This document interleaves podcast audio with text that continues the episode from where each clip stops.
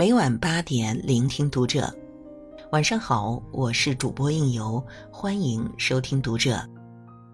今天为您分享的文章来自小样，中国锦鲤女孩一元骗局背后那些人设崩塌的中奖者。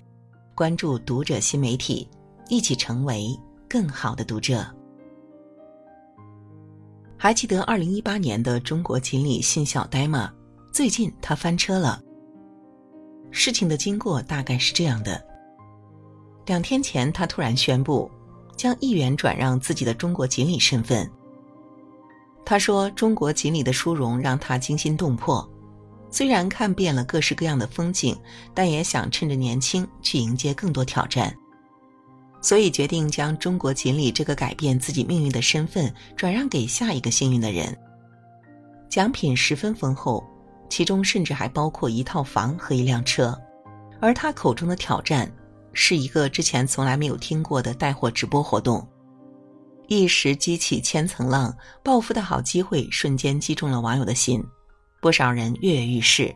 抽奖微博转发量当天就破一百万，结果第二天就翻车了。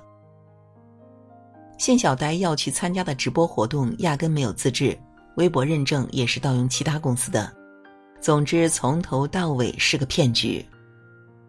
意识到自己被骗的信小呆第一时间向大家道了歉，但是他这个锦鲤的名号，大家似乎不再买账了。其实，信小呆原本就是个普通的上班族，二零一八年他才二十六岁。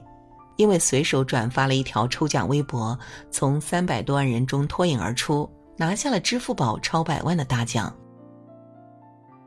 从国企程序员到人人羡慕的中国锦鲤，连他自己都不敢相信，天上掉的馅饼真的能砸中。